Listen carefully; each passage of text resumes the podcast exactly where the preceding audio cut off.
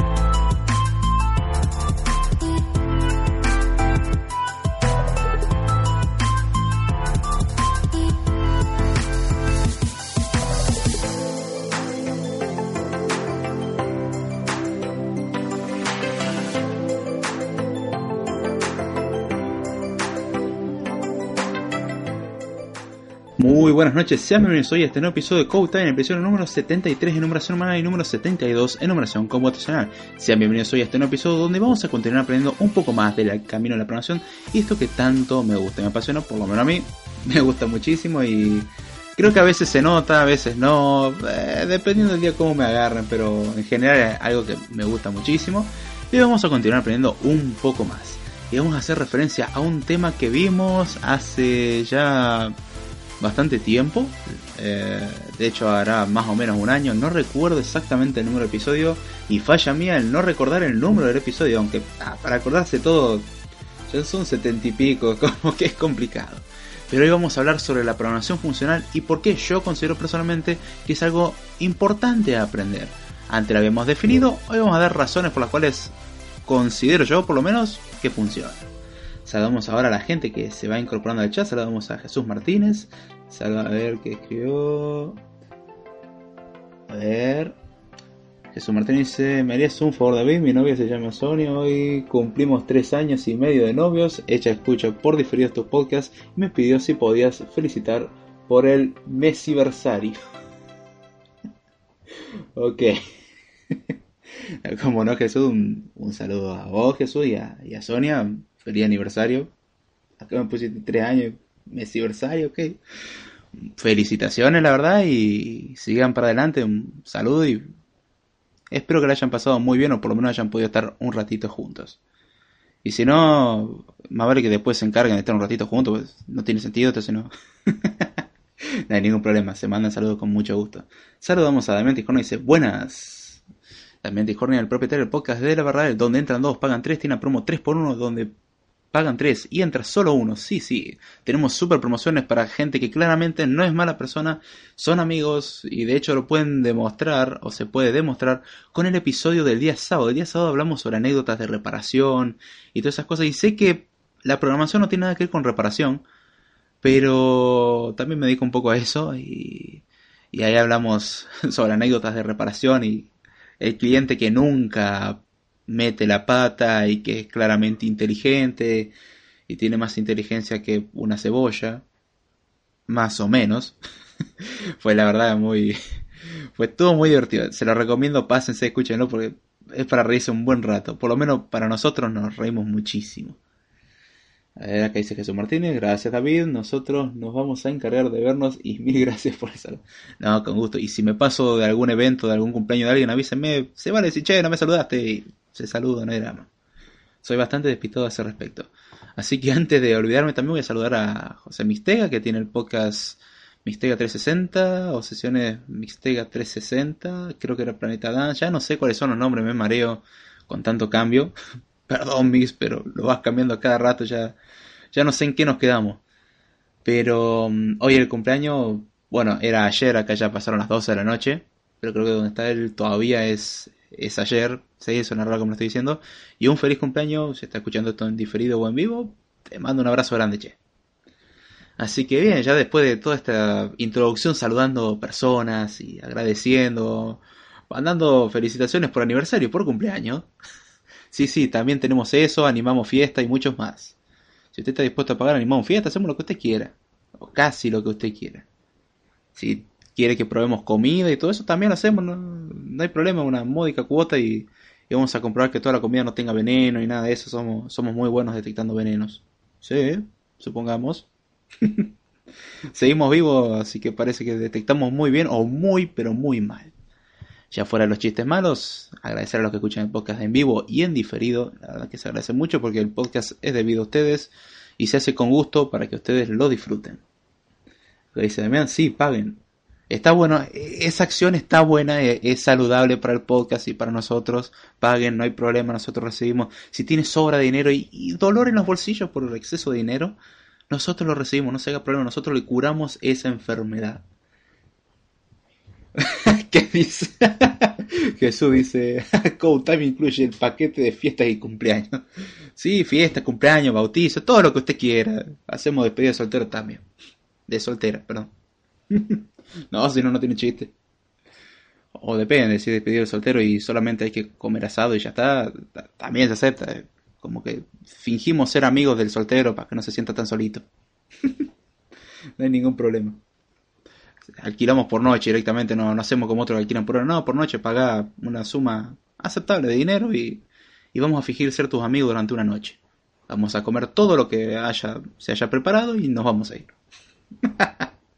Saludamos acá a Annie, o Lopsy como parece, la propietaria del podcast Mentes Literales. Ya creo que me estoy acostumbrado a poco al nuevo nombre. Ante Cronos y literalmente. Ahora, Mentes Literales, pásense por ahí. Excelentes recomendaciones de libros. Y se extraña la parte de historia, che. Así que saludo a Ani y espero que estén muy bien y a disfrutar del podcast. Ya después de todo este rato de 8 minutos de introducción, fa, cómo se pasa el tiempo. A ver, perdón, voy a leer un comentario. ¿El paquete incluye visitas internacionales o nacionales? Yo la, yo la contrato. Si se paga el traslado, valen internacionales también. Ah, estaría bueno. Che, te pago porque vengas y finjas ser mi amigo. Te interesa. Sería loco. Pero bueno.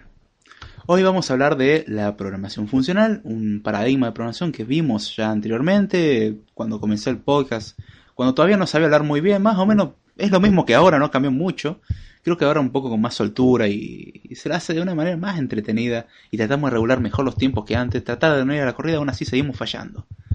Eso pasa por querer dar demasiada información. Em, sé que, o algunos por lo menos que trabajan en el ámbito de la programación, habrán escuchado términos como escala, Erlang, Haskell, lambda, funcional o cosas así. Funcional es por ahí el más explícito, que es el término o términos que se utilizan dentro de la jerga de la programación funcional, ya sean por ejemplo Scala, Erlang o Haskell como lenguajes, funcional como el paradigma como tal, eh, lambda que son las funciones lambda a la cual hacemos referencia y todo eso. Y de hecho a los que programan por ejemplo en Java, siendo uno de los ejemplos, Java hoy en día en la versión 8 y creo que en la 9 también, sí, ya se incluye en la 8 en la 9 también, incluye funciones lambdas y expresiones lambdas para poder facilitar el trabajo y sinceramente tengo que decir que cuando te acostumbras a trabajar con lambdas es hermoso, es mucho más cómodo. De hecho, hoy en día ciertas partes o ciertas eh, utilidades o características que tienen los lenguajes de programación funcionales pertenecen también a otros lenguajes que no son puramente funcionales. Por ejemplo, Java, que no es funcional, es un lenguaje imperativo y orientado a objetos, y aún así tiene ciertas características, como son las expresiones lambda, que son de la programación funcional. Acá dice, en Discord tenemos una empresa, amigos y hasta uno de enemigos borrachos que usted puede contratar para darle valor a su vida. Me encantó. Perfecto. Ay. Por Dios, googleando me sale 17.247 pesos en vuelo de Argentina a México. Mejor hacemos el evento por Skype. Se acepta también, no hay problema. Eso considerando cualquier cosa de inmigración ignorada, ¿no? Pero sí, sale un poco carito. Ah, sería bastante loco. Eh, ámbitos en los que se fue viendo la programación funcional no es algo reciente, no es algo nuevo, a pesar de que muchos lo van conociendo recién ahora. Y al que no lo conoce le recomiendo que escuche el podcast anterior, y el anterior no me refiero al anterior a este, sino que debe ser con el podcast 5, 6 o 10, por ahí. Era antes del 15, estoy seguro. Creo. Eso no tiene mucha confianza. Pero ahí hablamos de la programación funcional. Eh, uno de los primeros lenguajes de programación funcional fue Lisp, que es un lenguaje que salió en, los años 50. Y, uno y hoy en día nos preguntaríamos, a ver, un lenguaje de programación que salió hace 60 años, ¿tiene alguna utilidad hoy en día? Sus principios prevalecen y sí, hay gente que sigue utilizando COBOL, así que eh, creo que eso vale como respuesta. Ahora bien, em, hay que considerar que para la década del 50 las computadoras eran extremadamente lentas, por no decir... Era una simple calculadora potente, no, no tenía gran cosa y a medida que fueron avanzando los años aún así fueron mejorando bastante, pero las computadoras en un principio eran muy lentas. A los que ya tienen cierta edad o vieron algo de historia mínimamente, cosa que recomiendo, o sea, no, no está nada mal, vean cómo eran las cosas antes. Em, se van a dar cuenta que las computadoras eran muy lentas se quedaban cortas siempre, tenían muy poca memoria, el tren no para de sonar como debe ser. y en esa época, y hoy en día también existen esas dos, eh, dos mentalidades a la hora de tratar los lenguajes de programación. Uno de los enfoques que fue el que nos centramos al principio del podcast, de hecho, que me hizo ganar el apodo de Paul Newman. Gracias, Damián, te queremos mucho. y no lo digo con sarcasmo. Em, es la arquitectura de von Neumann, desarrollada por John von Neumann, es una arquitectura abstracta, la máquina de von Neumann es una máquina abstracta. Hoy en día nos basamos en esa máquina abstracta para representar las computadoras, las cuales consisten en una memoria, un procesador, una unidad de procesamiento y buses de comunicación.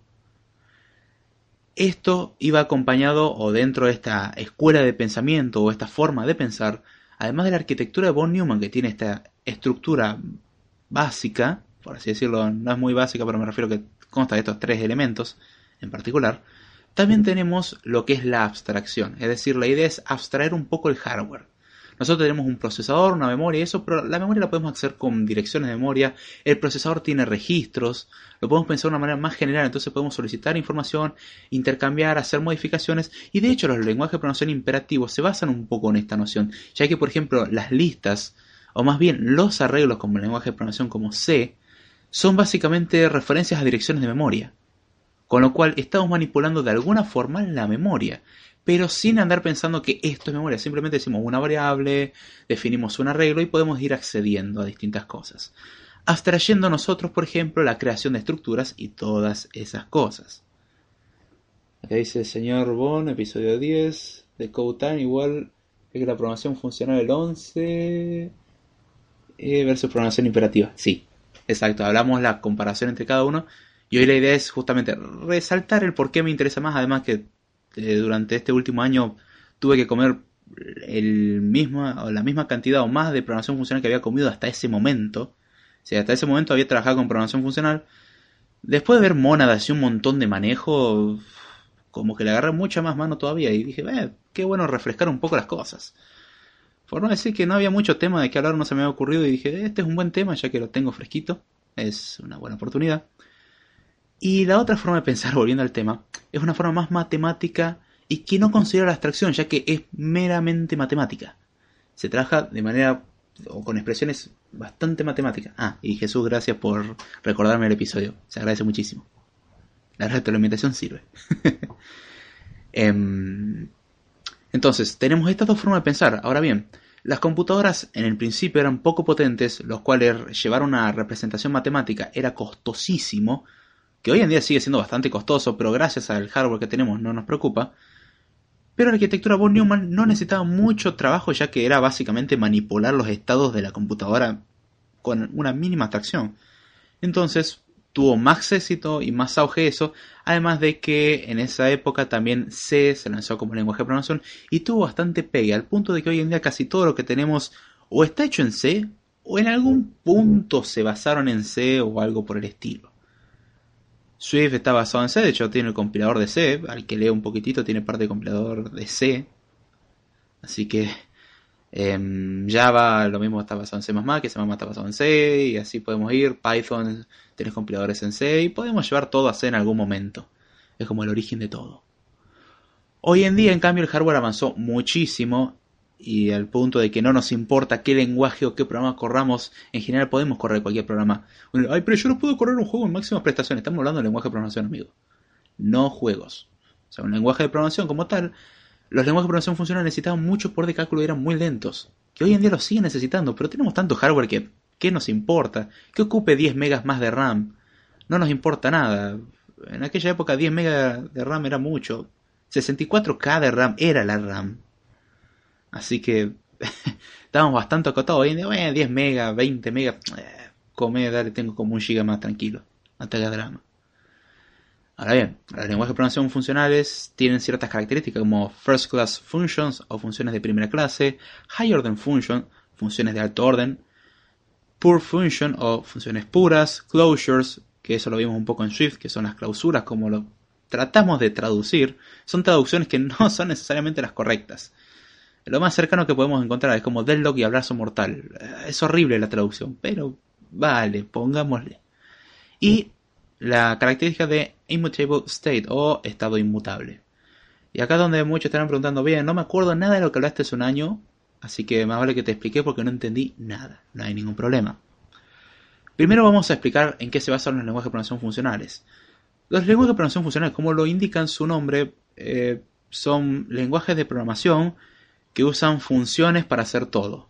Sí, eh, suena redundante, pero justamente se basa en eso, en tomar muchas funciones y en base a funciones definir otras funciones, que en base a esas funciones definimos otras funciones y así definimos todo. Todo es una función acá. De hecho, eh, una función lo podemos pensar como una cajita, como lo habíamos dicho en aquella vez, una caja que tiene una entrada, una salida y por dentro hace magia la caja. No es exactamente así, pero por dentro hace un procesamiento. La cajita toma algo de la entrada, le pasamos valores que son argumentos, internamente la caja va a hacer algo con esos argumentos y finalmente va a devolver un resultado en la salida, en lo cual eh, podemos trabajar con eso.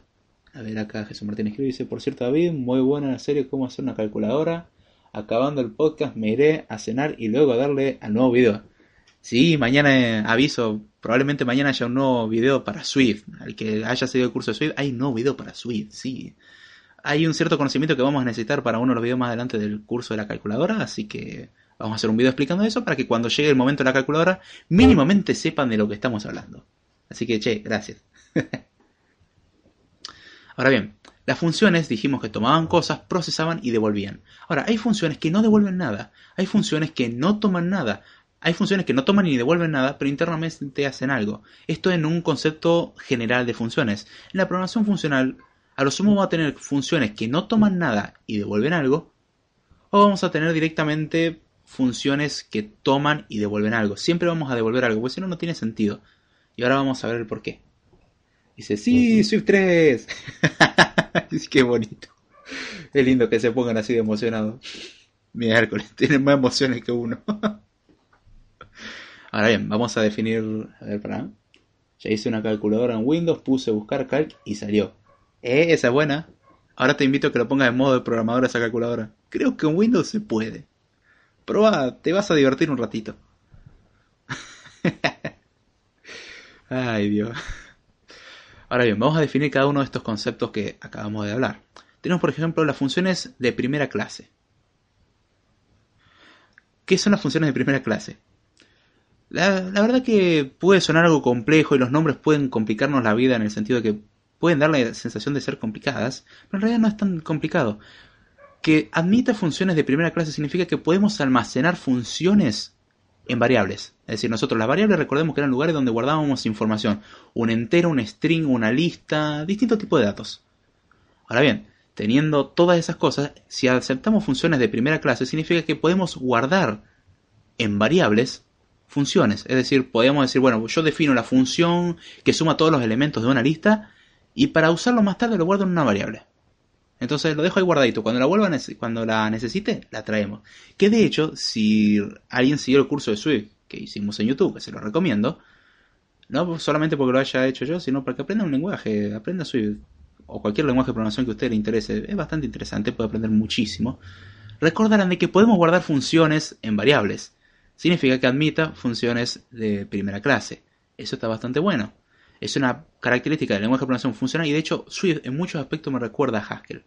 No en todo, lamentablemente hay cosas que extraño de Haskell. Ah, por cierto, Haskell es un lenguaje de programación funcional. Y que Swift no las tiene y que, ay, ¿cómo quiero pattern matching acá? Y no, no lo tenés.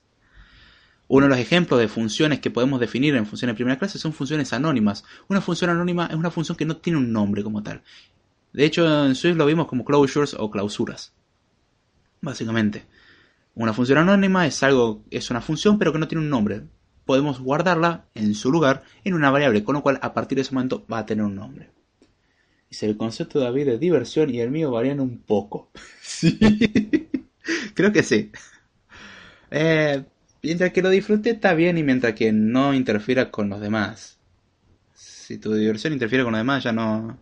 Hay algo mal en tu concepto de diversión, pero si no, eh, cada uno tiene su manera. Hay gente que se divierte con los spinners. Yo no voy a decir nada, lo considero como... Ah, me guardo mi opinión. No voy a decir nada al respecto. Tengo bastante que decir al respecto y no es positivo. Ahora bien, otras características dijimos que era que tenían funciones de alto orden. ¿Y qué son las funciones de alto orden? Esto significa simplemente que las funciones pueden tomar funciones y devolver funciones si lo vemos necesario y queremos. Es decir, podemos hacer que una función tome un número y devuelva una función, ¿por qué no? Dice, yo escucho de... No, no, no, no. No, no, no, no, no. no. Eh, sí, Damián, eso te puede traer una enfermedad grave. Esa canción es, es letal. Es como Arjona. Hace mal. No tenés que hacer eso, Damián. Sé, sé que te querés quitar la vida, pero hay formas mejores, menos dolorosas. Está bien. Yo no, no voy a meterme nada en lo que haga en tu vida, pero según él escucha despacito y bueno, mis, más sinceras condolencias. Perdón, me emocioné. Por cierto, todavía hay veces que comento los videos como a la medianoche, o sea, como a las 2, 3 am de Argentina. ¿Cómo te diviertes que no duermes? No, que me acuesto tipo 2 o 3 de la mañana. De hecho, cuando hacemos el podcast de la barra Bell, muchas veces eh, respondo en ese momento. Estamos terminando el podcast y y aprovecho a responder. No, si estoy durmiendo, olvídate que no contesto nada, estoy hecho un tronco. Sí, son hábitos a mejorar eventualmente, pero se suele decir el mito del programador nocturno o diurno, y la mayoría son nocturnos. El meme del programador, o sea, una ciudad toda oscura, y una luz prendida en el medio de la noche. Sí, ahí hay un programador. Ahí hay un gamer, hay un montón de cosas, pero son hábitos nocturnos. Sí, somos noctámbulos, pongámosle. Ah, sí, también es cierto, hay que tener más vida social. Ah, bueno, es hora que querés, justo estoy por irme a dormir y aprovecho a contestar. Mejor contestar que no, ¿no? Ahora bien, ¿para qué queremos hacer esto de tomar funciones y devolver funciones con funciones de primer orden? Eh, perdón, de alto orden, me confundí. La idea de esto es que podemos definir funciones de diferentes maneras. Por ejemplo, algo que se ve en Haskell, que es la currificación y que es horrendo verlo al principio. Me tomó mucho, mucho tiempo terminar de entender esto. Sinceramente no, no, me, no fue rápido asimilarlo. El concepto no es tan complejo, pero me tomó muchísimo tiempo hasta que ah, es bastante obvio. Cosa que muchos lenguajes de programación no lo tienen. Por ejemplo, si en un lenguaje de programación como Swift o C decimos que tenemos una función que toma cierto tipo de valor y devuelve cierto tipo de valor, toma dos argumentos y devuelve uno, em, la función va a tener que tener esa característica y fin. En Haskell, por ejemplo, que es un lenguaje de programación funcional, podemos tener una característica que la función suma, por ejemplo, es una función que toma dos argumentos. Entonces tomamos dos argumentos y devolvemos la suma de esas dos cosas. Es muy simple la función suma. Ahora bien, la función suma podemos pensarlo como una función que en vez de tomar dos cosas y devolver una, es una función que toma un número y toma una función. Esta segunda función que estamos tomando toma un número y devuelve un número. ¿Cómo es esto? Imaginemos que tenemos la función que toma a y b. Podemos definir como la función suma como a más b, o la función que es igual a a más el resultado, em, o sería mejor dicho, a, y eso le llamamos con la función más b. Es decir, tomamos un argumento que es el número y lo almacenamos, y después tenemos una nueva función que ahora en vez de tomar dos argumentos va a tomar uno. Esto, por ejemplo, servirá para la función doble. La función doble, en vez de ser la multiplicación, que es la que estamos usando, podemos pensarla como una función que toma un argumento, que en realidad es una multiplicación que toma dos. Entonces podemos separar el concepto bastante complicado de entender a simple vista. Pero en sí una función que toma n argumentos lo podemos definir como una función que toma una función, que toma una función, que toma una función, así n veces, y que devuelve un valor. La currificación es algo fantástico porque permite mucha flexibilidad, pero entenderlo es algo complicado. Dice Jesús, la noche siempre es mejor para hacer muchas cosas, nadie te interrumpe y nadie ocupa internet. Y decímelo a mí que acá el único momento de silencio de noche, así que adivina en qué momento me toca grabar video. Dice, no duerme el David, uh, yo no podría, soy muy dormilón. No, bueno, te creas que yo no duermo. soy de bastante dormir y de fácil dormir en cualquier lugar, pero eh, tratamos de no hacerlo. Dije tratamos. No, no. Supongamos que podemos hacer eso. Eh, para usar artilugio de tecnología en la noche. Y sí. La verdad que sí. Y para que nadie te moleste también. Generalmente de noche. Salvo el vecino que pone cumbia a las 3 de la mañana que no sabes qué está haciendo. Pero... Además de que querés sacar un cascotazo. Un cascote, perdón, y darle un cascotazo. Bien, ya teniendo el concepto de en funciones de alto orden, vamos a ver las funciones puras. Una función se considera pura si no importa lo que sucede alrededor, si le pasamos un mismo valor, el resultado va a ser siempre el mismo. Acá pregunta, a ver, voy a contestar esta pregunta y pues si no se me va a pasar, dice, ¿todos los tecnológicos son nocturnos? No todos, conozco algunos cuantos que no, no se aguantan mucho la noche, pero en general es como una tendencia. Es un buen momento donde nadie te moleste. De día te van a estar molestando, qué sé yo. De noche estás tranquilo. Opinión propia. No siempre sucede eso. Por suerte hay gente que no tiene ese problema. Pero bueno, es, por ahí una costumbre. Además que el reloj biológico lo descalibran todo. Creo que esa gente tiene una alta capacidad de soportar el jet lag. Y por cierto, si tienen que soportar el jet lag, tomen Viagra. escuchen la charla de Diego Golombek muy buena charla que explica cómo ganó un premio Nobel por darle Viagra a hamster. Excelente recomendación. Si lo quieren después se los paso, me lo piden y, y les doy el enlace. Muy interesante, un biólogo argentino. Sí, nada que ver con lo que estamos hablando, pero me interesa mucho la biología también, así que... Eh. Las funciones puras dijimos que eran funciones que si siempre toman la misma entrada, es decir, si le pasamos siempre el número 2, el resultado va a ser siempre el mismo. Cuando una función no es pura, y eso sucede mucho en lenguaje de programación imperativo hay funciones que nosotros, por ejemplo, le podemos pasar un valor, pero internamente dentro de la función va a hacer referencia a cosas eh, o a variables globales. Por ejemplo, la función toma un entero y devuelve un número. Es decir, toma un número y devuelve otro número. La función internamente lo que va a hacer es revisar, por ejemplo, si le pasamos 2, lo que va a hacer es sumar los dos primeros elementos de una lista que tenemos en algún lugar definido globalmente y va a devolver ese resultado. Ahora, si le pasamos 3, vamos a ver de que eh, va a sumar los primeros tres elementos de la lista, si le pasamos 4 va a sumar 4 y así sucesivamente. Ahora bien, ¿cuál es el problema con esto? Es que si en algún momento cambiamos el estado de la lista, es decir, cambiamos algún valor dentro de la lista, probablemente si llamamos a la función que toma solamente un argumento, le ponemos 2, ahora puede tener otro valor. Y esto es porque está dependiendo de algo global. Justamente las funciones puras se caracterizan por no depender de nada global, son cerradas y trabajan con solamente elementos internos con lo cual no controlan nada por fuera de ese entorno y solamente se basan en los argumentos de entrada a lo sumo como fuente de información o información estática. La cual sabemos justamente por su nombre que no va a cambiar. Entonces, de esa manera podemos eh, garantizar de que el resultado siempre va a ser el mismo. Cosa que la función que tomaba un argumento y se basaba en algo global, si variaba eso, variaba eso a algo global, no podemos. ¿Cómo lo solucionamos en programaciones, en lenguaje de programación que aceptan funciones eh, puras? Bueno, pasándole el número y pasándole la lista. Sí o sí hay que pasar las dos cosas, con eso evitamos los problemas. Y siempre le pasamos la misma lista y le pasamos el mismo número, el resultado va a ser siempre el mismo. El resultado es siempre consistente e igual. Acá dice Damián Tiscornia. Nerd, borracho y artista que se precia y no duerme antes de las 3 a.m. che, me acaba de tirar un palo enorme, pero sí. Yo creo que sí, Lau, sí. Yo duermo tipo 2, 3 m, que nadie te interrumpe.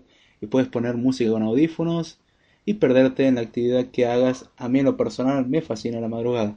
Es un momento hermoso. Por cierto, antes de que lo olvide, felicitaciones por la nueva imagen del podcast. Está súper... Ah, che, pensé que nadie la iba a notar. Gracias. Ah, como que no soy muy bueno diseñando, así que eso fue lo que salió. Sepan disculpar si no gusta. Y si gusta, mejor, obviamente. Gracias, Jesús. Eh, una última cosa, una última característica son los estados inmutables.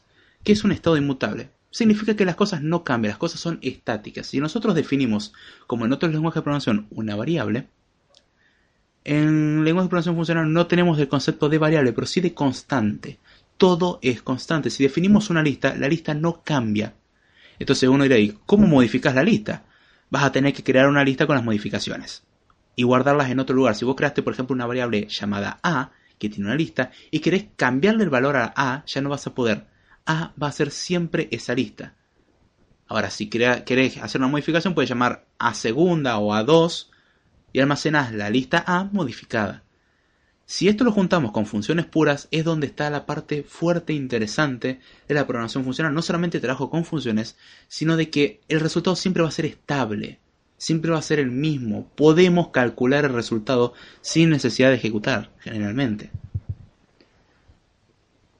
Acá dice Damián Ticornia, muy buena. Y Lopsy dice, vivan las matemáticas. Sí, ahora vamos a hablar de eso, que es la parte desagradable. ahora bien, si yo aprendí un lenguaje de programación orientado a objetos, o P, o, o, PP, depende cómo lo pronunciemos, ah, no importa, programación orientada a objetos, sí. Diría, ¿para qué necesito esto? En realidad la programación orientada a objetos no nos salva de mucho, porque por ejemplo tenemos casos de paralelismo y de concurrencia, es decir, donde no podemos predecir el orden en el que se van a ejecutar, y por ejemplo, más en particular en el paralelismo, es que tenemos que agregar un montón de cosas para asegurar un resultado, además de que tenemos que comprobar, por ejemplo, de que la información se actualice de manera consistente. Es decir, esto se ve mucho en base de datos. ¿Qué pasa si una base de datos tiene que hacer tres operaciones, logra hacer dos, pero la tercera falla? Es decir, se cortó la luz y se apagó todo. No terminamos de hacer la tercera. La base de datos no tendría que tener guardados los dos primeros cambios, sino guardar los tres. En la programación imperativa, generalmente, y en especial en la programación orientada a objetos, eso es algo que sería deseable. Es decir, si yo cambio un valor y necesito que todo lo que necesite de este valor también se ajuste a eso, tendríamos que hacer el ajuste en todo. Ahora, como esto va a ocurrir en un orden que no sabemos, podría darse el caso de una inconsistencia en la cual cambiamos un valor, pero lo que tendría que cambiar no. Y eso es un problema grave, cosa que la programación funcional con las funciones puras, que sabemos que siempre que le demos un valor va a devolver otro valor, es decir, cambia un estado en su totalidad o no hace nada, lo garantiza. Y eso se ve mucho en lo que es programación concurrente, en programación web. No en JavaScript lo utilizan bastante, sinceramente tengo mi asco hacia JavaScript por ciertos aspectos que dicen que tiene programación funcional. Hay una charla que me gustó mucho que era JavaScript, un lenguaje de programación funcional infuncional, es decir, poco funcional. Eh, no, no tiene mucha, mucha cuestión Tiene algunas cosas de programación funcional, pero no, no es tan bueno que digamos. Y que en esos casos, más que nada cuando desarrollamos cosas para la nube, servidores, de hecho me tocó desarrollar un servidor en Erlang, o sea, hacer el servidor, dar soporte para que muchos, eh, varios servidores eh, distribuidos trabajen en conjunto y cuando hacemos modificación en uno, la modificación se vea en el, cambio en todos y que sea todo consistente. En programación funcional es mucho más fácil que en programación imperativa que tenés que hacer logs, que tenés que bloquear, que tenés que tener cuidado, que concurrencia, que acá, que allá. En programación funcional es más simple. La verdad que es bastante más simple. A ver, Jesús nos dice, como amigos imaginarios estamos en tu subconsciente, así que la nueva imagen ya está aprobada por todos. Ah, bueno. está bueno. Muy buena esa reflexión, muy buena. Ahora bien, ¿para qué nos servirá la programación funcional? ¿Por qué estoy hablando de esto? Porque nos va a ayudar a priori a escribir mejores programas, nos va a ayudar a pensar de una manera diferente. Es una manera mucho más matemática y formal de escribir molesta si lo queremos ver. De hecho, si uno está acostumbrado a trabajar con lenguajes de programación imperativos, como C, Java, C++, JavaScript, eh, Python, y sigamos enumerando que tenemos un montón. Prolog no, Prolog es una porquería, es asqueroso. He tenido que programar, es un asco. Dice, está bien, es programación lógica, entiendo para qué lo usan, pero es un asco. Acá saludamos a Jorge Romo, dice, más vale tarde que con sueño. Qué buena onda, te queremos también. hey Jorge, ¿cómo va? Dios mío, qué, qué Matemática. Sí, hoy también te etiqueté en una foto en la cual hablan mucho de quieren ser desarrolladores de videojuegos. Ah, ¿Para qué quiero matemáticas si voy a desarrollar videojuegos? Y todos los frameworks de videojuegos riéndose y sí, van a necesitarlo pero no matemática como tal en el sentido de que tenés que aprenderte todos los conceptos y teoremas matemáticos. La notación, la forma de escribir puede parecer matemática, la forma de escribir una función puede parecer matemática. Ahora es aprender sintaxis simplemente y aprender lo que significa esa sintaxis. No es muy complejo. Ahora, si venimos acostumbrados a... No, no te vayas, che, vol volvé, volvé. Podemos cambiar. Dice, nos vemos. Volvé, che, no te vayas. o sí, andate, sé como quieras. Em, tiene una notación más matemática, más tirando a lo formal. Ahora, si venimos de lenguajes de programación imperativos, puede costar un poco entender porque estamos acostumbrados a que manipulamos memoria y en la matemática no existe el concepto como tal de memoria. Son eh, manipulaciones de estado que, como lo estoy diciendo, puede sonar complicado, soy sincero, son bastante simples. Lo complicado es por ahí asociar el tema de funciones dentro de funciones. Son conceptos que con la práctica se agarran. De hecho, los que pasan de imperativo funcional les cuesta bastante porque es algo totalmente diferente. Es como aprender un nuevo idioma. Vos venís toda tu vida hablando en español y de golpe te traen árabe y vos estás, para, para, para, para un poquito, no entiendo nada. Y sí, obviamente, ahora, después de un cierto tiempo de práctica, de compromiso y trabajo, vas a terminar, si te interesa obviamente, vas a terminar aprendiendo a hablar árabe. Y algo que en un principio te parecía imposible, fue como, ah, mira, hablo árabe. Ahora puedo. Perfecto. A ver, dice Jorge Romo, por gente como yo las máquinas dominarán el mundo. Tristemente, aunque haya gente inteligente, lo que quiera, ya lo están haciendo de una manera indirecta. La dependencia de las máquinas es impresionante. ¿Cuál es otra... Mm, eh, volviendo al tema. ¿Cuál es otra de las ventajas de la programación funcional? La sintaxis. Sinceramente, por ejemplo, la sintaxis de, eh, de Haskell me, es extremadamente agradable. Es muy corta e increíble con tan poquitito que escribís hace tanto. Cosa que en Java o cualquier otro lenguaje tenía que crear un, un for que recorra, que empiece a sumar, crear un montón de variables. Y acá sin crear una sola variable podemos hacer mucho trabajo. De hecho, por ejemplo, los algoritmos de ordenamiento como el quicksort o el merge sort, sin crear una variable, sin crearla directamente, es decir, no, no creo ninguna constante en ningún lugar, en este caso, cuando existen variables, directamente, indirectamente e internamente se crean, pero uno sin explicitar que yo quiero crear esta variable que tenga tanto, ya puede hacer algoritmos de ordenamiento completo, cosas que te llevan 30, 50, 100 líneas de código en un lenguaje de programación imperativo. A ver, dice, aclaro, con compromiso y trabajo estaría haciendo otra cosa.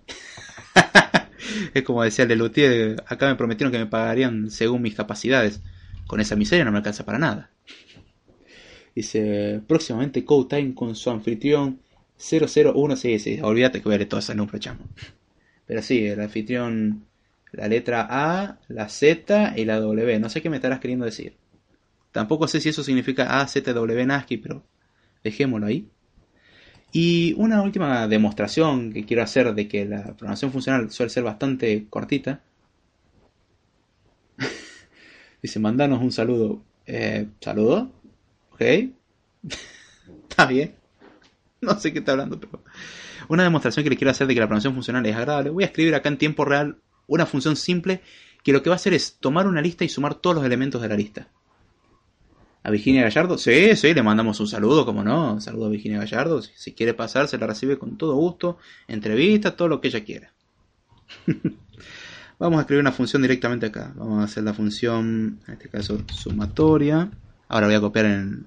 La voy a pegar en el, eh, en el chat de Spreaker. Eh, sumatoria, que va a ser de tipo función que toma una lista de enteros, devuelve un entero sumatoria de la lista vacía es igual a 0 y sumatoria de x con xs es igual a x más sumatoria de xs. Bien, perfecto. Me pasé en la selección. Voy a copiar esto Y ahí tenemos una función en Haskell. Esa función lo que hace es sumar todos los elementos de una lista. Si hacemos sumatoria que tiene una lista de 1, 2, 3 y 4, nos da por ejemplo 10. 1, 2, 3 nos da 6. 1, 2 da 3. De 1, bueno, da 1. Una lista vacía da 0. Y así podemos sumar y vemos que en ningún momento creamos variables. Lo que hacemos primero, y de hecho la primera línea la podemos omitir porque estamos diciendo el tipo de la función, y Haskell por defecto infiere el tipo en base a lo que escribimos. Sumatoria es una función que toma una lista de enteros y devuelve un entero. Sumatoria de la lista vacía es 0. Sumatoria de una lista con un elemento y el resto es lo mismo que el elemento más la sumatoria del resto. Y acá es como vemos directamente pattern matching, que es algo hermoso. Vemos que no creamos constante, no creamos variable, no creamos nada. Y en dos líneas podríamos escribir esta función hermosa. Es. hermosa es un decir. E incluso lo podemos escribir en una línea, pero dejémoslo en dos líneas que es más legible. Y en tres mejor. Si aclaras el tipo cuando ocurre un error de tipo te enteras de la mejor manera. Pero es una programación eh, hecho en Haskell y hacerlo, por ejemplo, en C necesita crear un contador, hacer un for, crear una variable donde vamos a hacer la suma, ir sumando dentro del for, considerando el tamaño, pasándole el tamaño, retornar después. Es un lío. Y acá lo hacemos directamente así. Dice, boda, bautizo, saludos, funerales, cumpleaños, llámame al, al 01800 David y reciba el paquete completo. Ay, gracias, che. Qué cosa. Pero bueno, no me da el tiempo para escribir la, función en, C, pues ya nos queda poco tiempo y quiero cerrar el programa un poco tranquilo, no tanto en las corridas. Gracias a todos los que siguen el podcast hasta ahora. Gracias Jorge por aparentemente no irte todavía. Dios mío. me da mucho gusto que haya gente en vivo que escuche el podcast en diferido y si ya le enseñé algo a alguien o le, le encendí la llama de la curiosidad a alguien, no la casa, la casa en llamas culpa de su vecino que le tiene rencor, o de, su estupidez, una de las dos.